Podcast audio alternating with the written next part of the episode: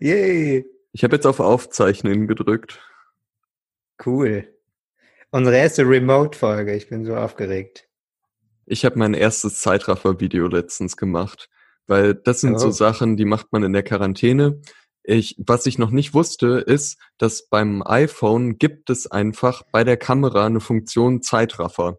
Und äh, zwar habe ich ein Magical Garden zum Geburtstag bekommen. Äh, da, das ist einfach so. Magical Garden. Ein Magical Garden. So ein Drogentrip. Das ist äh, irgendwie Pappmaché. So Berlin. Pappmaché, das man in eine Form macht und dann gibt man in diese Form Wasser und wartet zehn Stunden und dann wächst aus diesem Papier, aus dieser, es ist einfach Magie, darum heißt es auch Magical Garden. Daraus wächst ja. dann ein Garten im Zimmer. Und ich dachte, es wäre ja eigentlich nice, wenn ich das Wasser reinmache und dann mein Handy aufstelle, wenn ich das filme, wie dieser Garten wächst. Und äh, ich habe nicht bedacht, dass es klug gewesen wäre, mein Handy an Strom anzuschließen, während es filmt. Das heißt, nach fünf Stunden hat es dann einfach ist ausgegangen. Ähm, das Ding war, dass aber erst nach so fünfeinhalb Stunden der Garten erst so richtig angefangen hat abzugehen. Also den coolen Part habe ich genau nicht auf Video. Aber immerhin, man sieht schon so ein bisschen, wie er anfängt zu blühen. Ich kann dir gerne mal den fertigen Garten zeigen, das hier hinter meinem Lap Laptop. Ja, zeig mir das. Aber ist nicht, ist nicht äh, die Magic auch immer, äh, kann man die einfach nicht einfangen auf dem Video, deswegen nee, ist ja gar nicht so schlimm. Überhaupt oder? nicht. Oh, hallo. Und das ist jetzt alles Pappmaché? Das war davor Pappmaché und alles, was hier so bunt ist, ist da einfach draus gewachsen, dadurch, dass ich da Wasser reingekippt habe. Völlig abgefahren.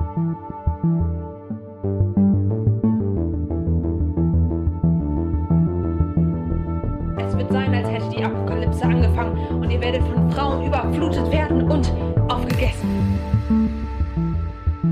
Und damit herzlich willkommen bei Männerkitsch. Mein Name ist Max Deibert. Mein Name ist Ansgar Riedischer und wir haben uns unsere schönsten digitalen Hintergründe ausgesucht, um für euch da zu sein in dieser Woche für eine neue Folge Männerkitsch. Yay! Ich finde Zoom so unfassbar awkward. Ich, wir sind bei Zoom verbunden und ich war, es ist irgendwie nicht das Gleiche, oder? Ich kann nicht nebenbei nee. rauchen und hier Rauch ins Gesicht pusten. Wir können nicht zusammen Wasser trinken aus so viel zu kleinen Gläsern, die sofort wieder alle sind. Ich verstehe generell nicht, warum werden kleine Wassergläser produziert. Ich hätte gern nur noch, dass es Wassergläser gibt, die mindestens einen halben Liter fassen. Weil sonst muss man immer aufstehen alle zwei Minuten und die wieder nachfüllen. Und Karaffen finde ich nervig. Ja, vielleicht ist das, damit man sich mehr bewegt. Dass man nicht so lange sitzt. Ja, vielleicht. Denn Sitzen, Sitzen ist ja das neue Rauchen. Was? wer, wer hat das, hat das, hat das dieser Drosten gesagt? äh, nein, das habe ich neulich in der Brigitte gelesen. Ähm, erzähl doch mal, was wir heute machen. Ja, wir machen lauter tolle Sachen heute. Zuallererst werden wir über einen Film reden, den ich mir gewünscht hatte, dass wir darüber reden, weil er nämlich auf ein, eine, einer Streaming-Plattform ist, die ich oft besuche und in einem Land spielt, für das ich mich sehr interessiere. Und da dachte ich, Mensch, das ist doch äh, die perfekte Bedingung, um die, über diesen Film zu quatschen. Und es geht doch auch irgendwie auch um Männer und um Frauen und um Gleichberechtigung und um so vieles mehr. Wir sprechen nämlich über die Fortsetzung des Borat-Films, den man sich jetzt bei, äh, die man sich jetzt bei Amazon anschauen kann. Hast du den ersten Borat-Film gesehen? Ich habe den äh, gestern Abend gesehen und den zweiten heute Morgen. Boah, krass. Dann hast du dich besser mein, vorbereitet als ich. Ich mein, den noch nicht Mein Schlaf war so eingerahmt von Borat-Filmen heute. und ich habe so mittelgut geschlafen. Okay, ich wollte gerade fragen, ob du irgendwas geträumt hast, aber ich finde schon so in Real-Life Traumgeschichten immer so langweilig. Ich weiß nicht, wie das jetzt über einen Podcast funktioniert. Habe ich auch nicht. Ich habe, also ich erinnere mich nicht. Okay, aber du hast nicht gut geschlafen, nachdem du den Film geguckt hast. Also ich meine, er ist schon schwierig zu gucken, ne? Also so der mhm. zwei, du hast nur den zweiten gesehen? Ja. Also ich kenne Ausschnitte ja. aus dem ersten. Ich erinnere mich noch, als der erste rauskam, das ist ja jetzt irgendwie, gut vorbereitet. Wann war das? 2009 oder so? 2000 lange her auf jeden Fall. 2000 lange her. Da erinnere ich mich doch, da war ich noch in der Schule, 2006. Ah. Da war ich acht. Und ähm, ich weiß noch, wie der rauskam und wie Leute das permanent zitiert haben. Ich hätte den damals nicht gesehen. Damals hatte ich, ich meine, ich war acht, und die anderen Kinder haben dann irgendwie, einige von denen hatten den gesehen und fanden den so mega krass, voll witzig. Die haben aber natürlich ausschließlich den extrem derben Humor ähm, zitiert, weil er ja irgendwie im ersten Film teilweise so mit einer Tüte voll Kot rumläuft und solche Dinge. Und das fanden die natürlich super und haben dann äh, in ihrer achtjährigen Naivität haben sie natürlich die Satire nicht so mitbekommen. Und Denn das ist es ja. Eine ist, ist das Satire? Darf man das? Darf man Anscheinend das? ja. Satire darf alles, sagt Borat. Aber äh, war, war das jetzt, hast du da jetzt schon so richtig sneaky deine erste Kritik an dem Film oder an diesen Film mit einfließen lassen, indem du gesagt hast, dass diese sehr feinfühlige, sehr äh, mit dem äh, Skalpell der Satire angesetzte Comedy-Messer, dass es nicht jeder sieht oder versteht? Also ich meine, dass achtjährige Kinder diesen Film nicht verstehen, ist erstmal eine relativ schwache Kritik, finde ich. Ja. Ich glaube, achtjährige Kinder, ähm, no offense, verstehen viele Satire nicht in Gänze. Ja. Ähm, und ich bin so sehr hin und her gerissen mit dem Film. Soll, vielleicht sollten wir erstmal kurz sagen, worum es geht. Also Borat ähm, ist eine Kunstfigur von Sacha Baron Cohen, das ist ein britischer Comedian, der ähm, ein Reporter aus Kasachstan spielt, ein Fernsehreporter, der nach Amerika fährt, um im ersten Film äh, von dem großartigen Land Amerika zu lernen, um äh, Kasachstan ein völlig fiktives Kasachstan. Also es hat nichts, überhaupt nichts mit dem realen Kasachstan zu tun. Sie haben das nicht mal in Kasachstan gedreht. Ähm, und auch die Sprache, die sie als Kasachisch ausgeben, ist irgendwie so eine Mischung aus ganz vielen anderen Sprachen wohl. Jedenfalls ähm, geht er nach Amerika, um eben äh, zu lernen, wie man so großartig wird wie Amerika. Und benimmt sich dabei extrem, extrem daneben die ganze Zeit. Also er tut so, er könnte, als könnte er kein Englisch und ähm, äh, kriegt dann reihenweise Interviews mit äh, Leuten in Waffenläden, mit evangelikalen Christen, also diese hyper, hyper christlichen Christen. Ähm, er kriegt äh, also auch tatsächlich Christen, weil das vor allem dann Männer sind. Er kriegt, äh, ist bei so einem Rodeo und unterhält sich mit den äh, Typen äh, dort darüber, wie geil Waffen und Gewalt sind und so weiter und so weiter und so weiter. Jetzt der erste Teil. Ja. Das ist jetzt der erste Teil. Und ähm, das Satirische daran ist eben, dass er quasi eigentlich aus eigentlich so eine Fantasie verkörpert, der von den von den USA, von irgendeinem unterentwickelten Land aus dem aus dem dem Osten, das so äh, absolut, also er tut dann immer so, als äh, würde er zum ersten Mal irgendwie technische Sachen sehen und würde sich total wundern, dass sie Strom haben und fragt dann Leute, ähm, ob sie ihm ihre Frau verkaufen wollen und solche Dinge. Also er verkörpert sehr viele Klischees, über die sich aber diese Amerikanerinnen und Amerikaner, die er interviewt, überhaupt nicht wundern, weil das so genau ihren Vorstellungen entspricht von äh, irgendeinem, so wie Trump sagen würde, Shithole Country. Mhm. Und ähm, dabei entlarven die sich eben laufend selbst, dass sie, dass er dann zum Beispiel ähm, sagt, er will irgendwie mit einer Waffe ähm, Juden umbringen und dann empfiehlt ihm der Waffenhändler diese, der sie sich besonders gut dafür eignet. Also solche Dinge, wo dann eben die krassesten Vorurteile bei seinen GesprächspartnerInnen offenbar werden. Das ist so der Gedanke. Und ob das so aufgeht, können wir ja nochmal sprechen vielleicht. Ja, weil im zweiten Teil ist ja dieser Gedanke durchaus wieder da, nur dass er diesmal ähm, dadurch, dass auch jetzt Borat eine Tochter hat, die auch eine große Rolle spielt. Borat wird wieder in die USA geschickt, um nämlich ähm, Mike Pence ein Geschenk zu überreichen. Ähm, und zwar einen Affen, der in Kasachstan irgendwie große Berühmtheit genießt, als er dann jedoch. Ja, äh, Sie sagen, er ist Minister. Okay.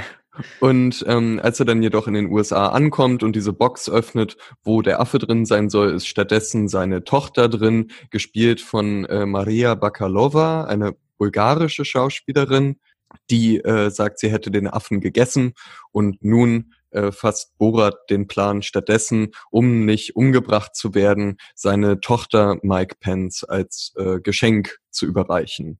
Und äh, daraufhin folgt dann eine Reise, die ähm, ja nicht ganz unähnlich klingt dem äh, ersten Borat-Film oder generell den Filmen, die Sacha Baron Cohen gerne macht, die eher an äh, TV-Shows erinnern, wo er in verschiedene Rollen schlüpft, verschiedene äh, sich in verschiedene Situationen bringt, die mehr oder weniger absurd sind, eigentlich schon immer sehr absurd sind und äh, die praktisch noch verstärkt durch äh, seine Anwesenheit, durch das, was er sagt, durch das, wie er aussieht.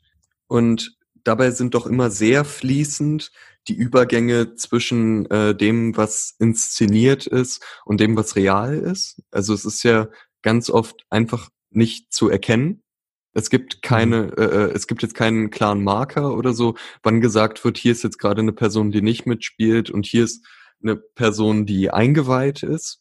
Ähm, Der klarste Marker ist immer, ähm, dass die, die ihn am Ende verklagen, ähm, haben, waren nicht eingeweiht. Ja.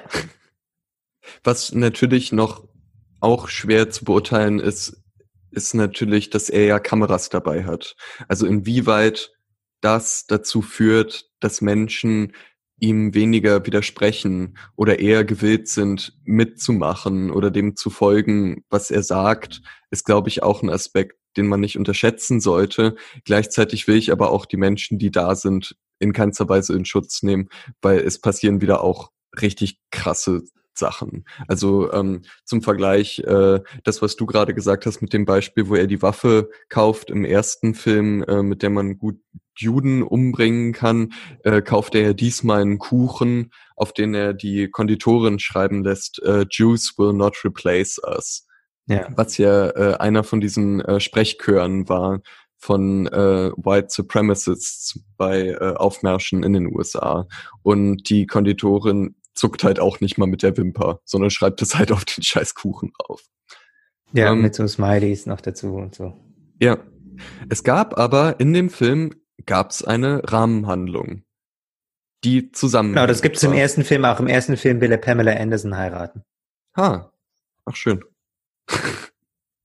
Ja, oder es gibt auch im zweiten Film ja wieder diesen Heiratsplot, weil er dann ähm, seine Tochter an Mike Pence verheiraten will. Ja, und dann später an Rudy Giuliani, den äh, Anwalt äh, von Donald Trump. Genau. Ähm, also, ich kann ja erstmal sagen, was ich gut fand. Erzähl. Ich fand gut, dass es eine Ausgangssituation gibt, wo ähm, praktisch seine Tochter eine unterdrückte, als unterdrückte Frau dargestellt wird. Ihr größtes Ziel ist es, in einem goldenen Käfig zu landen von Mike Pence. Und nicht wie bisher in einem dreckigen Käfig. Und genau, nicht wie bisher in einem Schweinestall zu leben, wie in Kasachstan. Sie folgt den Regeln, äh, die ihr ein Buch sagen, äh, dass ihr Vater ihr immer wieder in die Hand drückt. Laut diesem Buch können äh, sollen Frauen nicht lesen dürfen, weil sonst die Hindenburg explodiert, sie sollen nicht Auto fahren, weil sonst die Titanic sinkt. Also äh, völlig absurde Sachen stehen da drin und sie sollen sich auch nicht selbst befriedigen. Gleichzeitig erlebt aber die äh, Tochter von Borat dann durch den Film eine Entwicklung, wo sie mehr und mehr von selbst, aber teilweise auch durch äh, Hilfe von äh, anderen Protagonisten äh, und Protagonistinnen in diesem Film darauf kommt, dass diese Regeln durchaus gebrochen werden können. Das wird aber konterkariert mit einer ähm, eher, also mit konservativen Teilen der Gesellschaft, die gezeigt werden. Also ich fand zum Beispiel eins äh, der eine der Szenen, die mir am besten gefallen hat, war, ähm, wo sie zu einem, äh, also die Tochter von Borat besucht einen äh, konservativen äh, Republikanerinnen Gesprächskreis wo die Frauen anfangs sagen, ja, natürlich dürfen Frauen Auto fahren. Na klar fahre ich Auto. Ich habe zwei Autos. Das ist doch logisch. Na klar, du kannst alles machen, was du willst. Und dann ähm, geht äh, die Tochter ins Bad und äh, berührt sich das erste Mal selbst und ist davon total begeistert und geht dann in diesem Women's Club auf die Bühne und hält eine flammende Rede dafür, wie fantastisch es ist, sich selbst zu berühren und sich selbst zu befriedigen und dass sie das alle jetzt sofort machen sollen. Woraufhin die anwesenden Frauen sagen, nee, darüber redet man nicht. Also über sowas reden wir gar nicht. Das gehört sich überhaupt nicht. Wo so ganz schnell der Film es geschafft hat, aufzuzeigen, wie einfach dieser Schritt ist, von, ähm, von außen raufgucken und sagen, oh, hier sind diese kasachischen Wilden, die diese barbarischen Regeln haben, zu, äh, dass man auf einmal selber äh, in diese, oder dass die Menschen, die da dargestellt werden, selber in diese ganz spießige, konservative ähm, Rolle reinkommen. Und das fand ich irgendwie cool. Vielleicht müssen wir nochmal dazu sagen, dass es absolut gar nichts mit Kasachstan zu tun hat, was in dem Film gesagt ja. wird. Also ähm, es ist halt, wie gesagt, das, eine völlig, völlig, völlig fiktive. Das der Film auch. Genau, das, das Film Kasachstan in dem Fall. Ähm, und da, da, das fand ich eben auch spannend, dass es in vielen Fällen äh, einfach nur das rauskehrt, was schon drin ist bei den Leuten, quasi. Mhm. Also ähm, auch so bei äh, Rudy Giuliani, was so die explosivste Szene natürlich war, weil das auch ähm, kurz vor den Wahlen diese Szene schon veröffentlicht wurde. Und Rudy Giuliani ja einer der im Moment immer noch der Hauptsprachrohre äh, von Trump ist, der alles unterstützt, was Trump macht. Und der dann so extrem einfach einzulullen ist von einer jungen Frau, die die ganze Zeit so tut, als sei sie total nervös, dass, dass sie jetzt mit ihm reden darf. Und ihm dauernd sagt, sie ist sein größter Fan und sie ihm so das Knie täschelt und so wo er dann immer so sagt so, nein, hahaha, das wird schon, das wird toll, äh, das machen wir zusammen. Und sie auch so zurücktätschelt. Und dann, was die skandalträchtigste Szene davon ist, sie behaupten dann, dass sie jetzt irgendwie noch einen Drink nehmen können im Nebenzimmer, wo keine sichtbaren Kameras sind. Und äh, Rudy Giuliani nimmt dann so sein Mikrofon raus und dabei äh, rutscht sein Hemd so aus, aus seiner Hose und er legt sich dann so zurück auf das Bett, was da steht. Und ähm, er beha selbst behauptet, er hätte sich nur das Hemd zurück in die Hose gesteckt. Jedenfalls ähm, sitzt er da mit dieser ähm, jungen Frau in diesem Zimmer und äh, hat beide Hände ähm, in seiner Hose. Und dann wird die Szene unterbrochen von eben Sasha Baron Cohen in Verkleidung, der dann reinkommt. Das ähm, ist natürlich deswegen eine sehr brisante Szene, weil sie an sehr genau an eigentlich viele MeToo-Vorfälle erinnert. Mhm. Ähm, äh, also Rudy Giuliani bietet ihr auch ähm, so seine Handynummer an und so weiter. Und nun kann man natürlich sagen, das geht sehr stark von ihr aus, weil sie auch die ganze Zeit ähm, ja auch schon sagt, äh, hier, ich bin dein größter Fan, dann tätschelt sie sein Knie und sagt, wie lustig er ist und dann lädt sie ihn ein, dass sie noch rübergehen können. Trotzdem ist es ja ein extremes Machtgefälle und er ist extrem schnell bereit, dann ähm, äh, da voll einzusteigen und zu sagen, hey, na klar, will diese junge Frau extrem dringend mit mir schlafen. Ähm, ich ne-, nehme mal ihre Handynummer. Also. Ja. Und ihre Adresse. Ich habe die Szene vorhin ja. nochmal geschaut. Ja, und fandest du gut, dass das gezeigt wurde?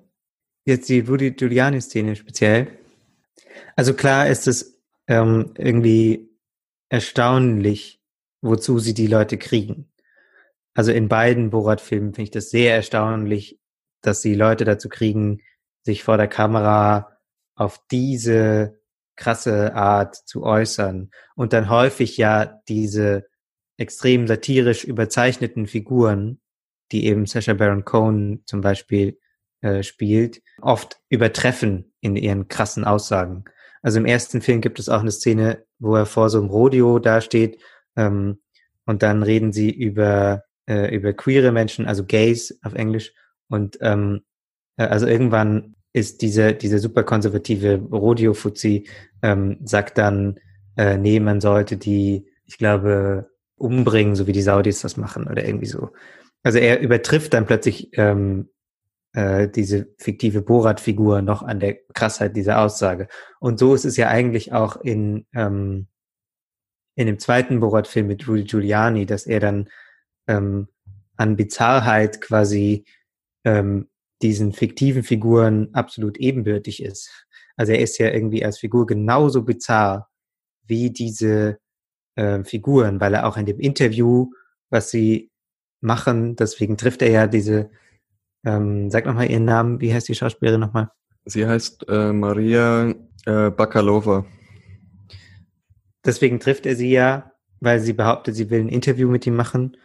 Ähm, und da, da labert er ja auch die ganze Zeit schon so irres Zeug ähm, äh, und verbreitet Verschwörungstheorien und so weiter. Also man hat plötzlich das Gefühl, ähm, auch wenn die sich wirklich extrem bizarr verhalten, natürlich, verhalten sich alle anderen mindestens genauso bizarr. Und das ist schon ein Effekt, den ich so noch nicht kannte.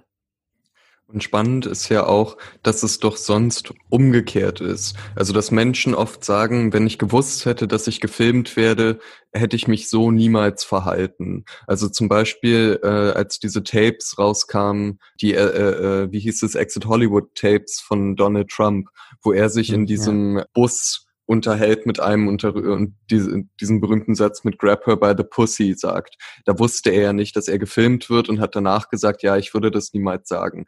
Baron Cohen schafft es aber in seinen äh, Filmen genau so eine Situation zu kreieren, wo Menschen gefilmt werden und trotzdem genau diese Sachen sagen weil sie aus irgendeinem ja. Grund das Gefühl haben, sie sind in einem so sicheren Ort, auch wenn das hier gerade mitgeschnitten wird, dass sie äh, dennoch so handeln können und äh, der, der Raum, in dem sie sind, wird sie nicht dafür verurteilen. Ich glaube, das ist eben dieses krasse Überlegenheitsgefühl, ähm, was die Leute haben gegenüber äh, Vertretern oder Vertreterinnen ähm, dieser angeblich so extrem unterlegenen anderen Kultur. Mhm. Deswegen fühlen sie sich so sicher und weil ähm, sie immer das gleiche Gefühl haben, dass Sasha Baron Cohen auf jeden Fall der Dumme oder also Borat Fall, auf jeden Fall der Dumme in der in der Szene ist. Also da meinst du jetzt, dass die Leute das Gefühl haben, wenn sie mit jemandem aus Kasachstan reden, da können sie dann eh sagen, was sie wollen, weil der keine Ahnung hat, oder? Nee, also weil, weil ähm, der sich eben so bizarr verhält, dass die das Gefühl haben, sie sind auf jeden Fall überlegen, weil ähm, er ja hier derjenige, genau wie du sagst, er derjenige ist, der keine Ahnung hat, wie die Sachen laufen und sie können ihm erstmal erklären, wie das Leben funktioniert und offenbaren dann eben extrem viele ihrer Vorstellungen, wie das Leben funktioniert. Unfreiwillig. Es gab auch eine, äh, eine Szene, die ich auch äh, extrem cool fand, war, als äh, Sascha Baron Cohen dann äh, als Corona ausbrach in den USA, äh, haben die immer noch gedreht und er ist dann untergekommen bei zwei, ähm, ich glaube, wir würden sie einfach Rednecks nennen, irgendwo im ländlichen äh, äh, Amerika. Und die beiden nehmen ihn auf und da muss ich ehrlich sagen, dass ich die dafür auch äh, erstmal ganz sympathisch fand bei dir halt diesen völlig drüber Typen in ihr Haus lassen. Er rennt dann da die ganze Zeit immer irgendwie in Unterhose rum und macht unangenehme Sportübungen. So wie es gefilmt war, sah es zumindest aus, als hätten sie eine lustige Zeit. Dann fangen die beiden aber irgendwann zu erzählen, dass sie natürlich ähm, Anhänger von äh, QAnon sind, äh, also an Verschwörungstheorien glauben, wie zum Beispiel, dass die Clintons äh, das Blut von Kindern trinken, weil es ihnen Kraft gibt. Und Sascha Baron Cohen kontert dann, indem er ihnen dieses tolle Büchlein zeigt, was er sonst auch immer seiner Tochter zeigt, zeigt, wo zum Beispiel drinstehen, dass in Kasachstan die Jungs, äh, wenn sie aus der Frau rauskommen, bei der Geburt bereits laufen können. Woraufhin einer der beiden Männer zu ihm sagt, ja, aber das ist eine Verschwörungstheorie. Warum glaubst du das? Und ich finde, es war so einer der stärksten Szenen. Das lag sicher auch daran, wie es geschnitten war. Aber weil es gefühlt in, innerhalb von zwei Sätzen, es ging von, ich glaube, dass die Clintons Kinderblut trinken, zu, hey, das ist eine Verschwörungstheorie, was du da glaubst, das ist ja offensichtlich Bullshit. Und darum frage ich mich, ob der Film, also inwieweit dieser Film ein Kommentar äh, über das Thema Wahrheiten ist oder äh, Wahrheit, die Menschen für sich selber kreiert haben und äh, oder Informationen? Ja, er holt ja oft Leute an einem Punkt ab, an dem sie sich ähm, wohlfühlen, also bei sich zu Hause oder er geht dann hin und macht Termine mit denen aus innerhalb von ihrem Beruf quasi. Also er lässt sich dann irgendwie, lässt äh, seiner angeblichen Tochter ein Makeover machen von äh, einer Frau, die sich selbst als Sugar, Sugar Babe, Sugar Girl, irgendwie sowas bezeichnet. Ähm, das heißt also, sie, die dann sehr offen darüber redet, wie genau man sich verhalten muss als Frau, um Männer finanziell auszunehmen und wie man aussehen muss und wie man sich verhalten muss. Und dann kriegt diese Tochter auch tatsächlich dieses Makeover. Und ähm, das heißt, die Leute an der Oberfläche machen eigentlich Sachen, mit denen sie sehr vertraut sind. Also zum Beispiel sind sie dann in einem Beauty-Salon und äh, da ähm, kriegt diese Tochter dann auch tatsächlich ein Beauty Makeover. Aber das alles ist dann, hat dann so einen, so einen leichten Twist ins Absurde, weil er dann eben immer sagt, ähm, äh, welche Frisur braucht sie denn, um alten Männern zu gefallen? Alten, reichen Männern. Und dann sind die Leute so in ihrem Service-Ding drin, dass sie dann sagen so, nee, na klar, das und das ist die Frisur, die sie braucht, um alten Männern zu gefallen. Mhm. Ich glaube, das ist so ein, ein Ding, dass, also wie du sagst, die Leute so sehr in der Realität drin, in ihrer eigenen Realität drin sind, dass sie glauben, sie könnten die jetzt diesem Fremdkörper in ihre Realität sehr überstülpen. Aber das ist natürlich alles wahnsinnig abstrakt. Was, was meintest du, hat das mit ähm, Männlichkeit zu tun? Ich finde so als Schaubild für toxische Männlichkeit und für toxische Männlichkeitsbilder kann man den Film gut verwenden weil du äh, oft dieses, äh, dieses Verbrüderungsbild hast zwischen Männern. Du hast äh, Baron Cohen, der sehr oft provoziert, mit Männern so eine kumpelhafte Ebene und mit ihnen dann gemeinsam zum Beispiel über seine Tochter zu reden wenn er mit ihr beim Arzt ist oder mit seiner gespielten Tochter jetzt in dem Film, wenn er mit ihr beim Arzt ist, dass er dann den Arzt fragt, äh, ob er mit ihr schlafen würde und sie dann so gemeinsam drüber lachen, dass er bei einer anderen Veranstaltung, bei so einer High Society Veranstaltung, Mann fragt, äh, wie viel Geld er ihm für seine Tochter geben würde.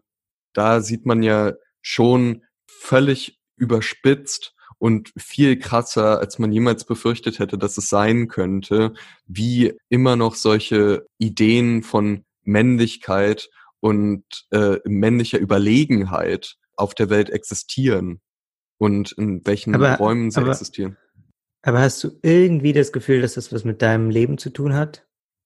Also weil ich glaube eben, und dann kommen wir vielleicht doch nochmal zurück auf diesen was ich vorhin gesagt habe mit den, äh, mit den achtjährigen Kindern, dass man diesen Film auch extrem gut einfach als Kuriositätenkabinett angucken kann und dann sagen so, oh, krass, guck mal, wie blöd die Leute in Amerika sind, wie blöd diese Verschwörungsgläubigen sind, ähm, das ist ja mega witzig. So. Und äh, dann hat man, hat es aber wenig irgendwie, wenig Kraft irgendwie auf mich selbst zurückzufallen, finde ich, weil man so ein bisschen dann auf Amerika guckt, wie Amerika in diesem Film auf diese fiktive Kasachstan guckt. Also so als so einen ja. exotischen Ort, wo barbarische Sitten herrschen, was ganz, ganz schlimm ist. Aber zum Glück ist das bei uns nicht so. Könnte ich aus der Sicht voll verstehen. Es wird allerdings, finde ich, dadurch unterwandert, dass ja zum Zeitpunkt, wo dieser Film gedreht und erschienen wurde, Donald Trump Präsident wurde. Oder ist der ja genau dieses Gehabe, was nicht nur hier in Deutschland, sondern auch in den USA als absurdes Verhalten, als Verhalten, das nichts mit der eigenen Realität zu tun hat und äh, was äh, vermeintlich auch nichts mit der Realität von ganz vielen anderen Menschen zu tun hat, gezeigt hat, dass es äh, auf einmal doch funktioniert, um irgendwie Politik zu machen. Jetzt reden wir ja doch wieder irgendwie ganz abstrakt über Amerika und die Lage in Amerika und und so. Aber hast du denn, hast du denn irgendwas gelernt ähm, über Männlichkeit? Weil ich glaube ich, ich habe nicht so viel gelernt, außer es ist alles noch viel schlimmer, als ich dachte. Ja, ich glaube, das wäre eigentlich auch meine Hauptkritik gewesen an dem Film, dass ich, es macht mir keinen Spaß, Sachen zu gucken, wo man sich schämen soll. Ich habe auch nie so äh, Stromberg oder sowas habe ich auch nie geguckt, weil ich das nie lustig ja. fand, sondern immer nur unangenehm. Und das war ja jetzt wie Stromberg mal drei plus im echten Leben. Das macht mir dann auch selten Freude. Und ich finde auch, äh, viel lebt ja davon auch so von Popo, Kaka, Pipi Humor. Der mhm. holt mich jetzt auch selten ab. Und, aber ich glaube, vielleicht genau deshalb komme ich gleich auf diese abstrakte Ebene, weil ich halt dennoch die Hoffnung habe, weil ja Borat so ein krasser Welterfolg war, dass wenn dieser Film wieder so erfolgreich ist, dass er es vielleicht schafft, genug Leute zu erreichen, dass sie nochmal sehen die Absurdität ihres Handelns oder die Absurdität der Leute, die sie wählen, aber das ist vielleicht auch naiv oder äh, zu positiv gedacht. Ja, wünschen, wünschen würde ich es mir natürlich. Ich glaube, ein Indiz, dass es nicht unbedingt funktioniert, ist in dem zweiten Borat-Film selbst enthalten. Denn sie müssen natürlich damit umgehen und gehen auch in dem Film immer wieder damit um, dass äh, diese Figur Borat inzwischen extrem berühmt ist in Amerika. Hm. Das heißt, man erkennt den auf der Straße, deswegen muss er dauernd in anderer Verkleidung rumlaufen. Und es gibt eine Szene, in der er, in dem er, um sich zu verkleiden, in ein Verkleidungsgeschäft geht und dort eine so eine fertig verpackte ähm, Verkleidung findet für äh, Stupid Foreign Reporter, ein dummer ausländischer Reporter. Und das ist dann eben die Borat-Verkleidung mit dem Bart und diesem grauen Anzug, den er immer anhat und so weiter. Mhm.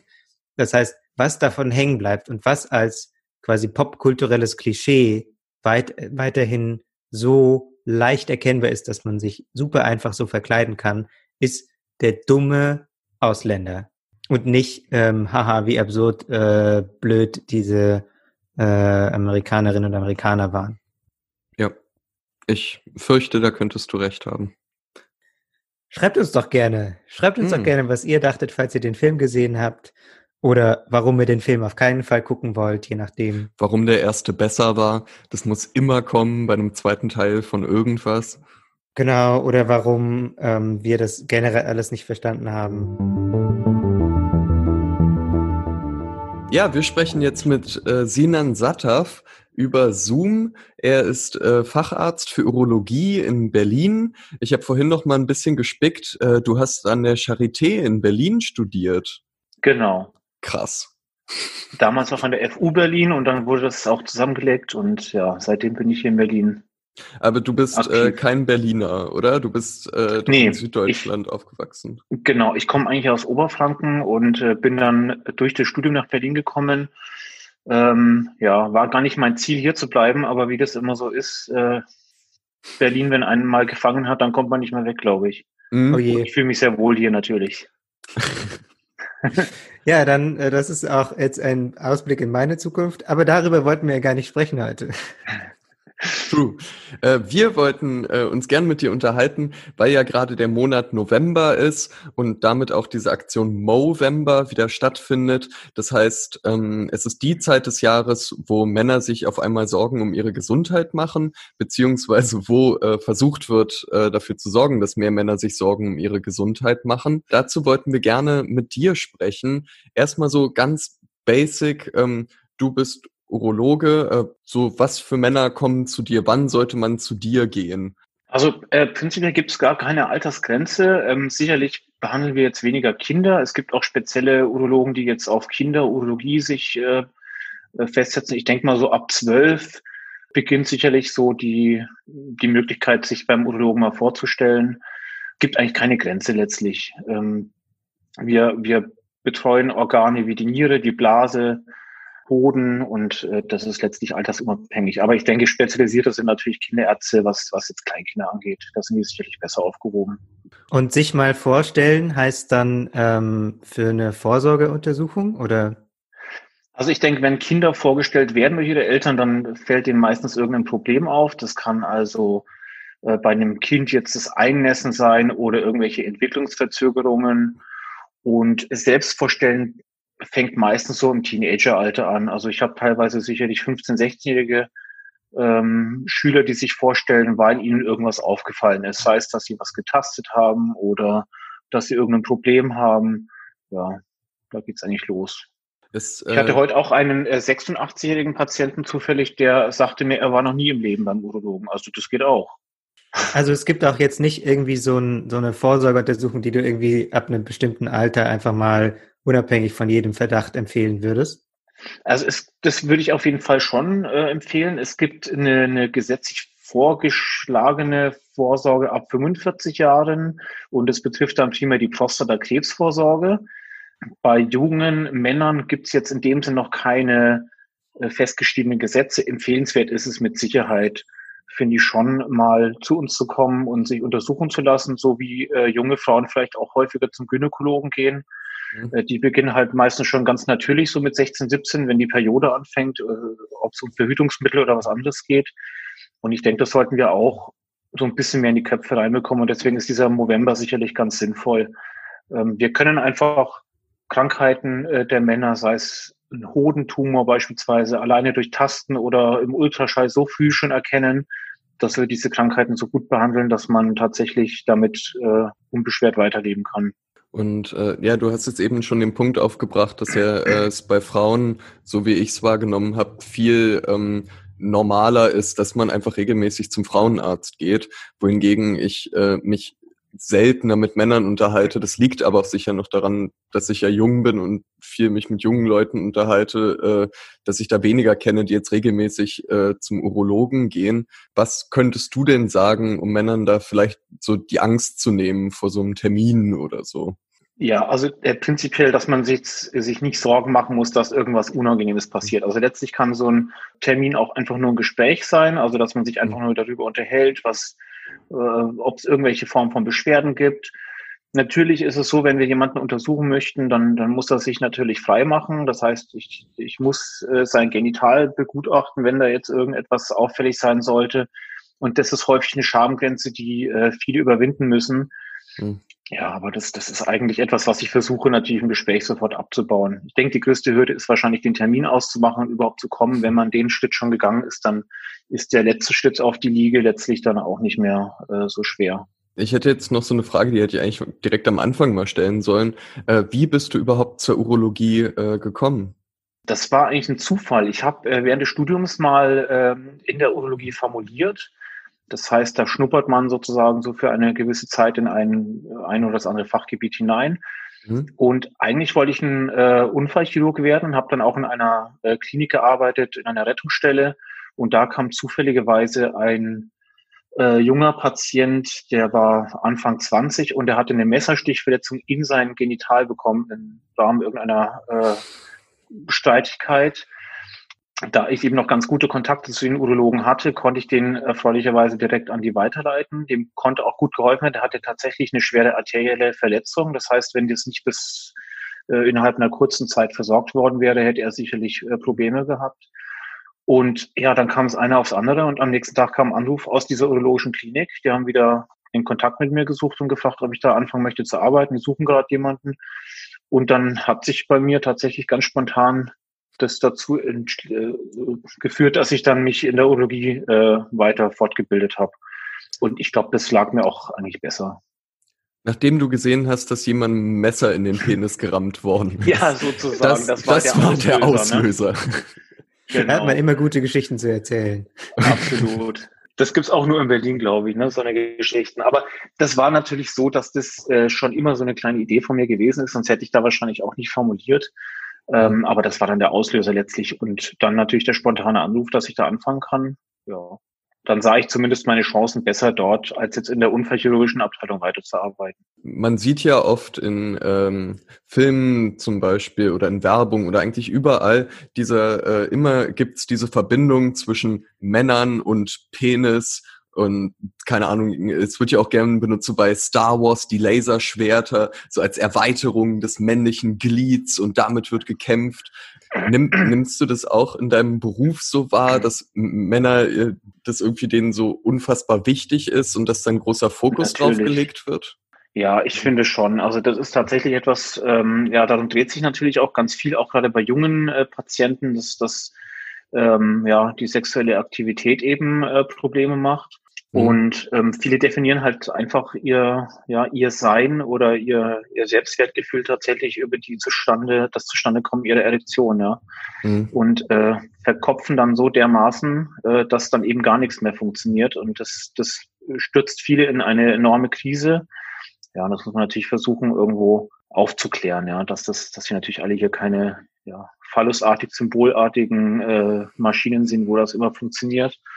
Ja. ja, aber es ist tatsächlich so, dass das ist einfach eine, Angst, eine Grundangst, glaube ich, die da ist, ne? Dieses, dieses Verlieren der, äh, der, der, der Phallus, äh, des, oder der, der Verlust des Phallus letztlich, ja.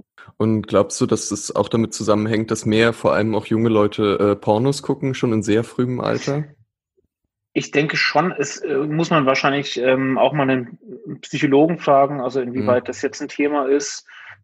Ähm, ich glaube, Freud hat ja da schon mal irgendwelche Verlustängste mit äh, hineininterpretiert zumindest, ja, dass der, der, die, der Verlust, die Verlustangst so groß ist, dass man dann eben solche fallusartigen äh, Sachen baut äh, oder oder sammelt oder ich denke schon, dass der der Konsum mittlerweile der der pornografische Konsum und aber auch letztlich dieses ja perfektionistische, das immer mehr auf, aufkommt in in mhm. unserem Bild, dass das sicherlich eine große Rolle spielt. Also jeder muss immer total perfekt performen und immer äh, willens sein und, und gut drauf sein. Das muss immer funktionieren. Das ist halt einfach nicht so. Ne? Und das, die Welt der Pornografie ist halt leider so leicht zugänglich geworden letztlich, dass äh, ich auch einen Großteil an Patienten habe, wo ich der Meinung bin, dass die einfach davon zu viel zu, äh, konsumieren. Mhm. Das ist ja jetzt so die soziale oder wie du sagst, ähm, auch die psychologische Seite. Was sind denn so gesundheitliche, körperliche ähm, Probleme, die häufig auftreten? Auch jetzt, also wir werden ja vor allem gehört von jüngeren Leuten. Worauf kann man denn da achten? Also natürlich muss man, äh, wenn jemand jetzt mit einer Erektionsproblematik kommt, erstmal grundlegend untersuchen, hat er tatsächlich ein organisches Problem. Also das kann tatsächlich mal äh, ein Entzündungsprozess sein, das kann ein Durchblutungsprozess sein. Es gibt auch sicherlich anatomische Anomalien, die äh, dazu führen, dass man niemals eine Erektion bekommt. Ähm, das würde dann aber sicherlich schon etwas früher festgestellt. Wenn es jetzt so eine ja, durchschnittlicher Patient ist, glaube ich, ist es ja tatsächlich neben der psychologischen häufig ähm, vielleicht auch ein, ein hormoneller äh, Stimulus, der manchmal fehlt. Das ist abhängig von der Entwicklungsphase natürlich eines, eines Menschen. Und dazu kommen natürlich auch ganz andere Punkte wie ja, Drogenkonsum, ähm, das, dazu zählt jetzt auch das, das vermehrte Rauchen, äh, Alkohol, äh, Fettleibigkeit. Also es sind alles Punkte, Diabeteserkrankungen, die können natürlich sowas mit, mit fördern. Du meintest ja, äh, vorhin waren wir noch äh, an dem Punkt, dass es gut wäre, wenn Männer mehr auch vielleicht mehr zum Arzt gehen würden und offener drüber sprechen könnten.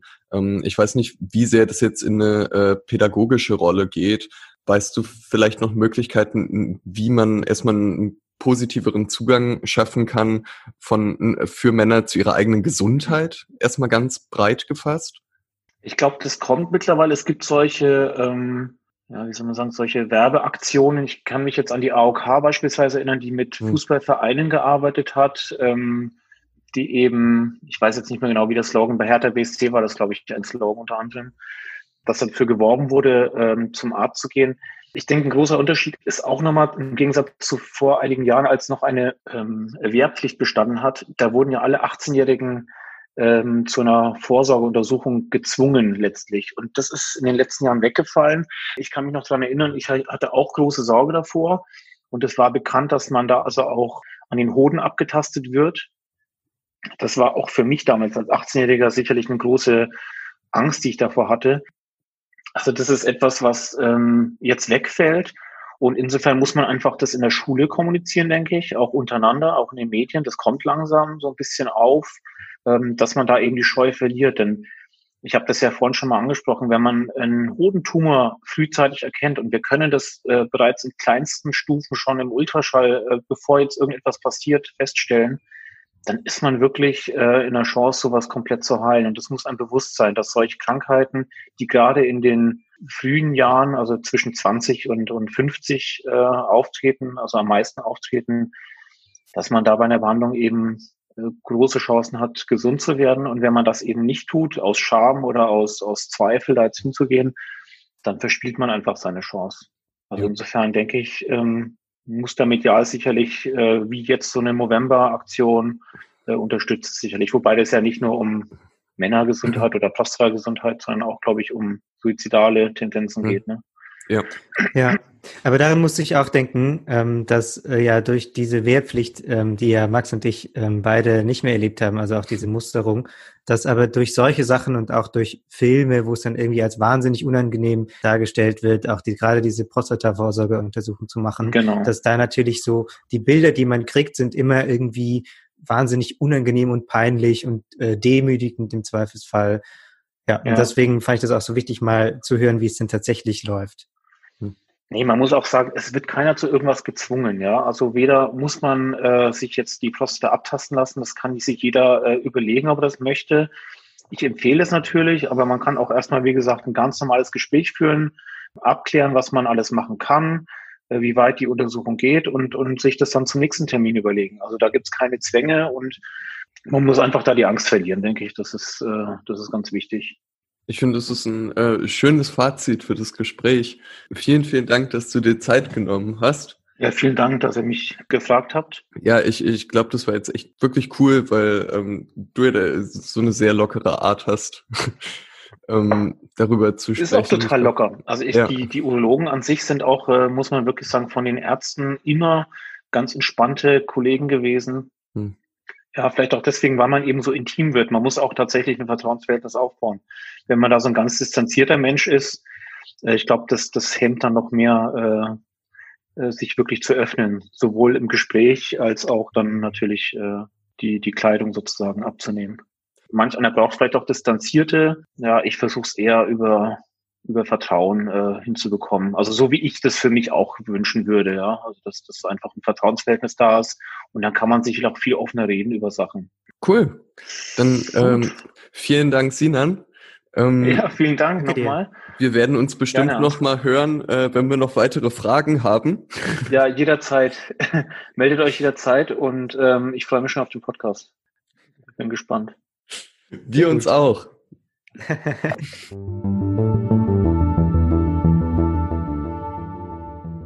Unsere allseits beliebte Rubrik müssen wir noch machen, die wir jetzt letzte Folge schon wieder nicht gemacht haben.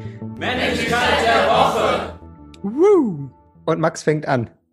Das ist so eine Frechheit. Du, es, ist, es ist jedes Mal so, dass Ansgar eine Männlichkeit der Woche vorbereitet hat und während er seine sagt, höre ich ein, einfach nicht zu und überlege mir meine Männlichkeit der Woche. Manchmal habe ich sie auch vorbereitet, also nicht, dass ihr da jetzt äh, enttäuscht seid. Aber ähm, ja, auch diesmal ist es wieder so. Aber dafür hast du den Männerkitsch-Hintergrund, meine Güte. Pure Provokation. Ich, genau, dafür bin ich nicht im Urlaub hier bei Zoom, sondern ich bin voll, voll im Podcast drin. Ich, äh, ich bin zuletzt in so eine äh, YouTube-Bubble reingefallen aus so äh, Bastlern. Es gibt äh, sicher auch sehr, sehr viele Frauen, vielleicht sogar mehr Frauen, die so Bastler, äh, Bastlerinnen sind. Aber in der Bubble, äh, die YouTube mir vorgeschlagen hat, waren das ausschließlich Männer ähm, in den frühen 50ern, die man nicht sieht, sondern nur ihre rauen, schwieligen Hände, ähm, die zum Beispiel Holz bearbeiten oder äh, andere Materialien bearbeiten und dabei ruhig ähm, darüber reden, was hier gerade passiert. Und dann kann man zugucken, wie ein Tontopf oder aus Resin etwas gegossen wird. Weißt du, was Resin ist? Das ist dann nee. einfach Plastik, glaube ich. Ich kenne ich kenn nur die, wahnsinnig viele von diesen Videos, wo Leute aus so Kunstharz. Genau, Resin. Ha!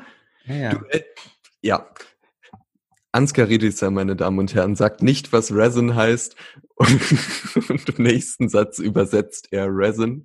Kunstharz. Ja, nee, ich kenne das irgendwie aus einem anderen Wort, irgendwas mit Oxy drin, glaube ich. Ja, das ist äh, das ist die äh, der der Oberbegriff, der äh, technische Begriff. Ah, ja. ähm, äh, das ist dieses Zeug, das schaue ich äh, viel. Zuletzt äh, auch sehr zu empfehlen, The Lockpicking Lawyer, ein Mann, der anscheinend Anwalt ist und Schlösser knackt.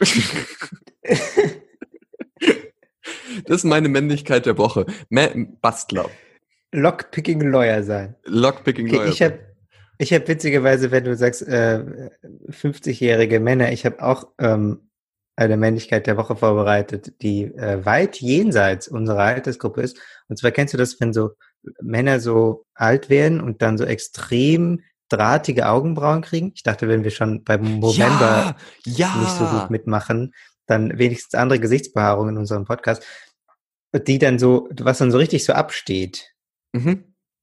Voll. Das, ist, das ist wirklich bemerkenswert. Da bin ich immer, die, die dann auch so ihre Brille so bürsten können, indem sie einfach so die Augenbrauen bewegen. Das gibt's äh, dann gefühlt auch mit Wimpern, dass auf einmal die Wimpern dann so lang werden, dass sie fast die Augenbrauen berühren. Das habe ich auch schon gesehen. Und es sind oft die gleichen, äh, dieselben Menschen, wo auch die Rückenbehaarung bereits äh, leicht unter dem Kragen hervorlugt. Oh ja. Hm. Aber ja, drahtige ja, Gesicht, Gesichtsfrisuren bei Männerkitsch. ein, ein Ratgeber. Ja, finde ich, ist eine gute Männlichkeit. Warum Sehr hast gut. du darüber nachgedacht? Was, was hat dich dazu veranlasst? Ich habe überlegt, was meine Männlichkeit der Woche sein soll. Und dann habe ich überlegt, ähm, wir reden ja meistens äh, irgendwie so über jüngere Männer, die sich dann so nur beim Nachnamen nennen oder so. Und dachte mir, wir müssen auch mal ein bisschen, das ist ja sonst Altersdiskriminierung, wir müssen mal ein bisschen auch die, die höheren Semester abdecken. Ja. Dame spielen und im Altersheim leben. Das ist meine das Männlichkeit der Woche. Ja, diese Option habe ich auch alle durchgespielt. Beige tragen, solche Dinge. Ähm, Ach, und dann bin Central ich angekommen. Park. Beige uh, du bist so voll international schon wieder. Den Regenschirm nicht vergessen, wenn man die Wohnung verlässt und es draußen regnet. Das ist die Ü60-Männlichkeit der Woche. Guti, damit sind wir durch. Ich habe gerade keine Ahnung, ob ihr das hier hört nach dem Interview, vermutlich schon. Deswegen äh, hoffen wir, dass. Oh, war äh, das ein spannendes Interview? Hm. Das war aber ein spannendes Interview. Da habt ihr jetzt aber eine ich Menge viel gelernt, gelernt zu männlicher Gesundheit und ähm, über Borat 2. Schreibt uns Kommentare, sagt uns, was ihr von dem Film haltet oder äh, zu männlicher Gesundheit und habt noch äh, eine Schöpft schöne euch Woche. mal die Augenbrauen. Ganz genau. Macht's gut.